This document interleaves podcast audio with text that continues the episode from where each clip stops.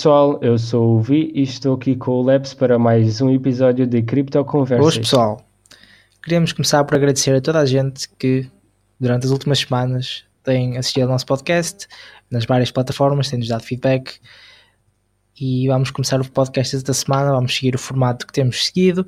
Esta semana vamos falar, como habitual, primeiro da performance de market, uh, principalmente da queda do Bitcoin, da subida do Ethereum. Vamos falar também sobre o Coin Market Cap, que fez uma coisa engraçada esta semana. Depois, a, a moeda da semana, esta semana, é AppCoins, que é uma, uma cryptocurrency portuguesa. É primeira, foi o primeiro ICO, julgo eu. Não sei se foi o primeiro ICO, mas foi a primeira moeda cuja equipa é mesmo portuguesa e, e foi desenvolvida em Portugal, que está a ter bastante sucesso, que é relevante e no final vamos ter e no final vamos ter os típicos investment advices para a semana e acho que vamos começar a vir. Yeah.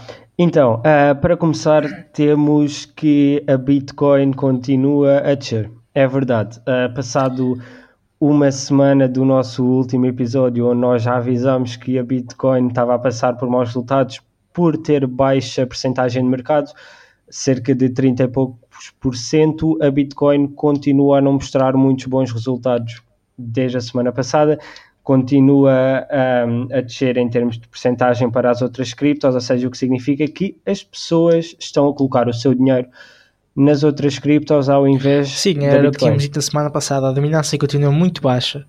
Houve aqui uma, uma altura em que parecia que ia começar a recuperar, infelizmente não recuperou, e Enquanto que nas últimas vezes que a Bitcoin tem ido abaixo, muitas vezes toda a gente estava confiante que eventualmente ia subir outra vez, toda a gente comprava enquanto o preço estava abaixo, porque sabiam com a certeza que aquilo eventualmente ia recuperar.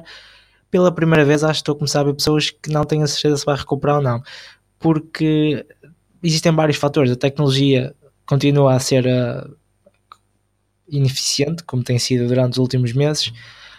Ainda não, não há mais notícias sobre a Lightning Network, não sabemos se vai demorar muito, se vai demorar pouco. Entretanto, os novos investidores e outras pessoas estão a começar a ficar cada vez mais interessados nas alternativas, nas altcoins, que é onde potencialmente estão os maiores retornos, principalmente as pessoas que fazem investimentos mais especulativos. E uh, a Bitcoin, obviamente, está a sofrer. Exatamente. Um, e isso, isso verifica-se, tem-se verificado durante esta semana. Para além disso, o, o Ethereum continua com muitos bons resultados, uh, numa subida uh, não drástica, mas, mas, uma subida saudável desde a semana passada, já desde algum tempo. O Ethereum chegou. Sim, teve, teve uma subida muito boa, Exatamente. porque uma subida aqui essencial, porque ela estava atrás do Ripple. O Ripple tinha tomado lugar, o segundo lugar ver, e o Ethereum agora a recuperar pela primeira vez a passar o marco histórico de mil dólares e, e mais tarde mil euros. Exatamente. Exatamente. E uh, foi o que nós falámos já. O Ethereum é, neste momento é uma, uma moeda que tem muito, muito potencial a performance uh, tem sido boa. É uma plataforma, as, as cryptocurrencies ligadas a plataformas, ou, aliás, as, plata, as cryptocurrencies que são plataformas que permitem criar outros tokens, como o Ethereum, como o Strat, como o, o são, são os tipos de cryptocurrencies que se pensa que vão ter melhor performance no ano que vem, porque estão cada vez a aparecer mais moedas novas e mais casos de uso. E, e o Ethereum parece estar a ter um ano excelente. Exatamente. Uh, para além disso, houve aqui uma situação estranha com, com o Cap, em que, na minha opinião, eles não tomaram as melhores decisões. O que aconteceu foi que eles basicamente decidiram banir o banir não, eles tiraram do site deles as, as exchanges coreanas, o que fez com que houvesse flutuações gigantes de preço do, de algumas criptos. Sim, isto aqui nós já tínhamos falado há, há pouco tempo saiu uma notícia que a Coreia tinha passado, uh, tinha basicamente obrigado as exchanges a proibir pessoas que não, não coreanas de se inscreverem e de fazerem trocas nas, nas, nas exchanges deles.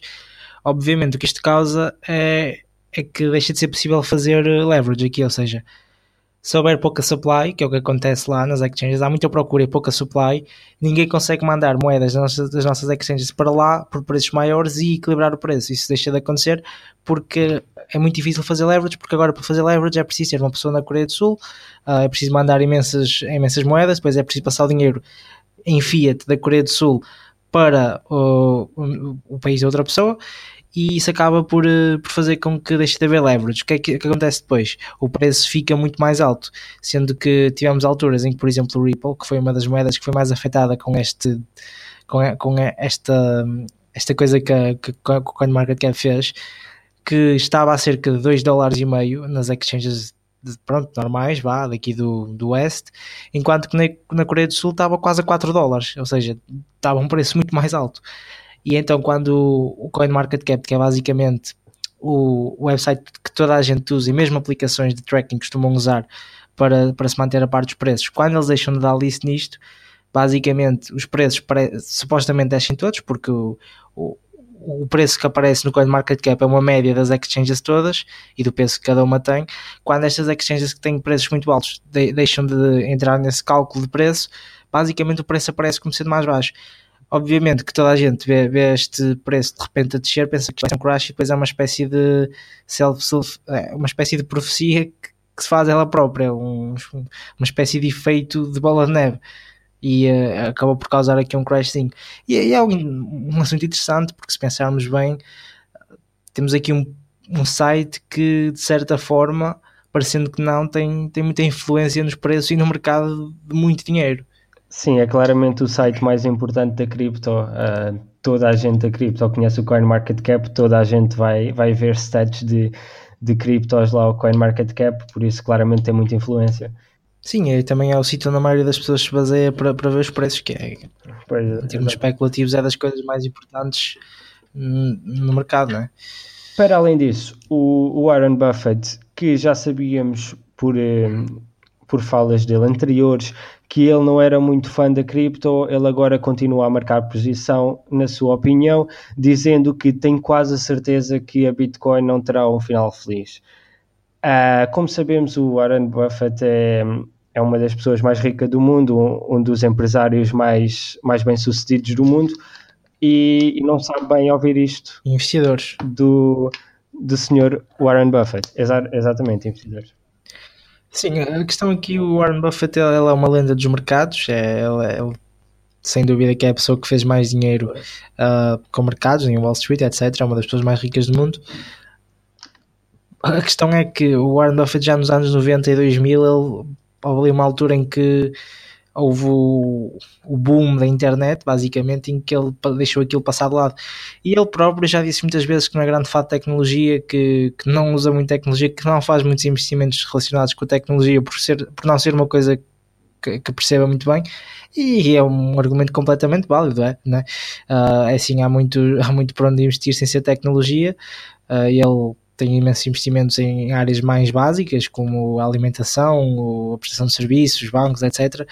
E daí, obviamente, que ele, que ele, tem, ele é respeitado como um trader, não é? Mas, uh, e como um investidor, mas não podemos basear-nos aqui na performance de, um, de, um, de uma, uma, uma, tecnologia nova, de uma tecnologia emergente, de uma pessoa que já passou, deixou passar, aliás, outros, outros booms da tecnologia e é uma pessoa que ela própria admite não investir muito em tecnologia e não, não está muito ligada a isso. Sim, exatamente, até porque apesar de nós termos pessoas a, a falarem mal, tipo Warren Buffett, nós temos outras pessoas uh, muito bem consagradas no, no mundo do, dos investidores e dos empresários e do e do, dos experts em tecnologias a falarem cada vez melhor e de, de Bitcoin e etc. Por exemplo, temos o, um, do, um, dos um, dos maiores investidores, o JP Morgan, o, um dos maiores bancos do mundo, o maior banco dos Estados Unidos da América, se não me engano, uh, que diz que já se arrependeu do que tinha dito anteriormente sobre, sobre a Bitcoin um, e que cada vez vê mais possibilidades uh, a emergir neste mundo da, das criptos. Uh, tanto na Bitcoin como um, noutras criptos, o que, o que são sempre boas notícias, não é? Agora, para além disso, temos a nossa cripto da semana, que esta semana são os Appcoins, que foi uma cripto feita pela Aptoid, como o Leps já disse, 100% portuguesa. Exatamente, e acho que aqui é uma coisa muito boa, porque o nosso país, em comparação pelo menos com outros países da Europa e com outros países envolvidos, está muito atrasado em termos de desenvolvimento de projetos na blockchain e, uh, e de ICOs com sucesso lançados Uh, mesmo a Espanha, que é um país que está aqui mesmo ao lado, tem, tem muitos mais casos de ICOs e, e, de, e, de, projetos relacionados com blockchain. Portanto, acho que é muito importante termos agora uma moeda que teve um, um ICO muito bom e que mal saiu do ICO entrou, julgo que no, no top 50, julgo no top 50 com uma lição de quase um, um bilhão de dólares, sendo que isso é, é muito alto. E uh, o projeto deles é muito interessante. Ah, sim, eles foram listed no, foram listed logo que saíram do ICO, eles foram para o Binance, ou Binance, uh, que é uma das exchanges que mais pessoas usam, e, e isso deu-lhes logo uma grande, uma grande leverage uh, e, e, muita exposição.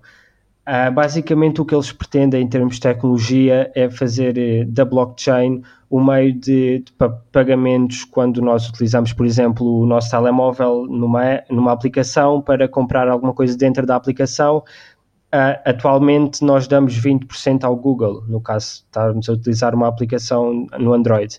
Uh, o objetivo deles é que nós demos 100% ao desenvolvedor, ou seja, utilizando esse token, utilizando essa blockchain, um, que acabamos por dar 100% ao desenvolvedor, ou seja, ficamos a ganhar nós, fica a ganhar o desenvolvedor. Sim, aqui é, e... é muito o premise de tirar uh, a third party, que neste caso a third party seria a Google, no, por exemplo, no caso da, da, Google Play Store, em que basicamente eles têm uma plataforma centralizada que é controlada por eles.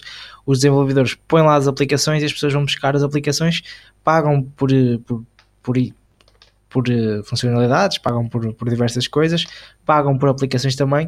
Obviamente, aqui a Google, para manter eh, a App Store, recebe uma comissão que pode não ser alta, mas acaba por ser uma comissão que não vai para o desenvolvedor.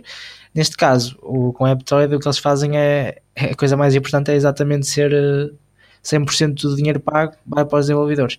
O que eu acho que é bom. Sim, é bom, é mas eu, é, é a mesma situação do Basic Attention Token. É que eu não acredito eh, que empresas como a Google e a Apple vão abdicar do, dos seus mercados para, para isto, não é? Obviamente, porque os Androids não vão começar a sair com, com a Aptoid, vão continuar a sair com a Play Store. E se as pessoas fizerem o download das aplicações através da Play Store, não há nada que, que no caso, o AppCoins possa fazer quanto a isso. Agora nos Investment Advice, vamos já só dizer o disclaimer, como dizemos sempre, isto são só as nossas opiniões de moedas que nós achamos interessantes. Uh, normalmente aqui tem um caráter um bocado mais especulativo, enquanto que no Coin of the Week uh, na moeda da semana é sempre um. baseámos mais nos fundamentais de uma moeda, num projeto mais para uh, longo prazo ou mesmo médio prazo, enquanto que aqui no Advancement Advice costumam ser coisas no período de uma duas semanas uh, que costumam haver estes retornos. Uh, na semana passada falámos de três moedas, que foi a Request Network, que teve um crescimento de 15% e que nós continuamos a achar que se tem, continuam, continuem a dar odl, continuam a dar odl, porque ainda tem muito potencial de crescimento. Falámos também do Revane, ou R, e uh, o Revane teve um. Basicamente está tá even, não, não se mexeu muito, teve um, desceu 1%, que não é, basicamente isto em criptos não é nada. Também continuamos com a mesma opinião, continuam a dar ódio, porque é uma moeda que ainda tem muito potencial, não tem um market cap muito baixo para, o, para, o, para a ideia que é e para o projeto que é. E uh, aqui o grande vencedor foi mesmo o Obsidian, que foi uma plataforma foi uma, um projeto que nós falámos, que era uma excelente oportunidade porque tinha um market cap muito baixo, já tinha um produto lançado, etc. E teve um crescimento de 212% face à Bitcoin, ou seja, isto é um 3x.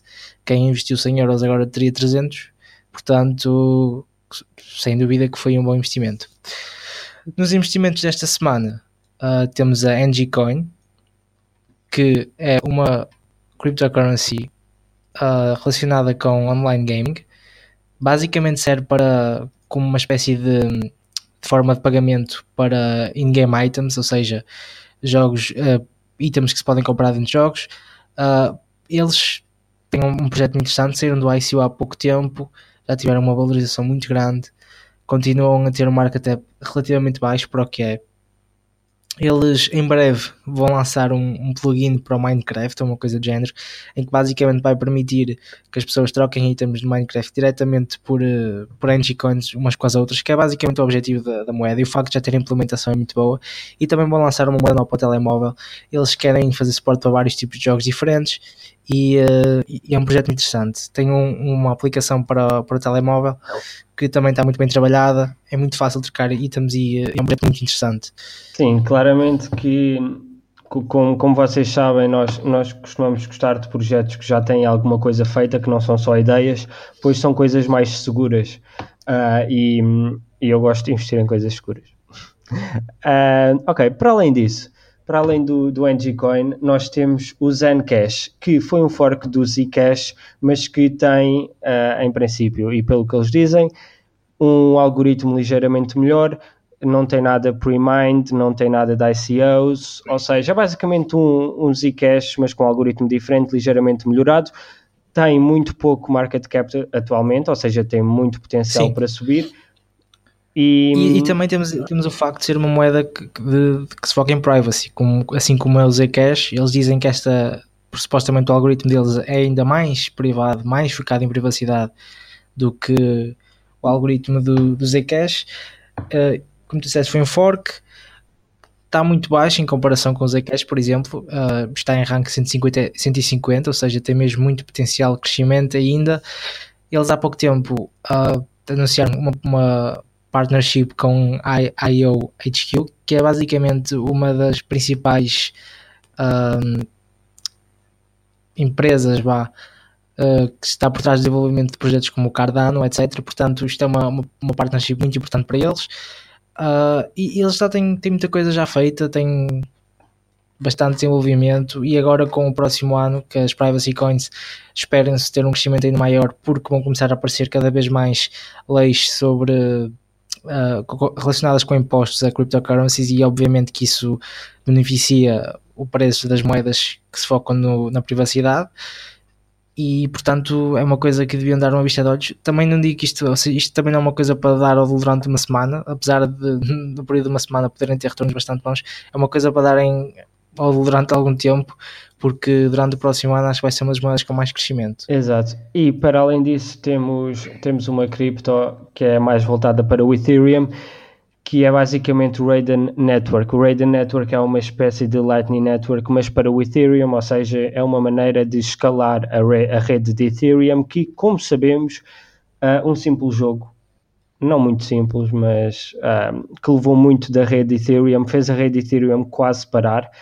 um, conseguiu deitar abaixo e, e os, os, tempos de transação foram horríveis e tudo mais. Ou seja, o Raiden Network, basicamente, uh, o que eles têm é um algoritmo que faz com que as Sim, transações deles, sejam mais rápidas deles, e as fees menores e tudo mais.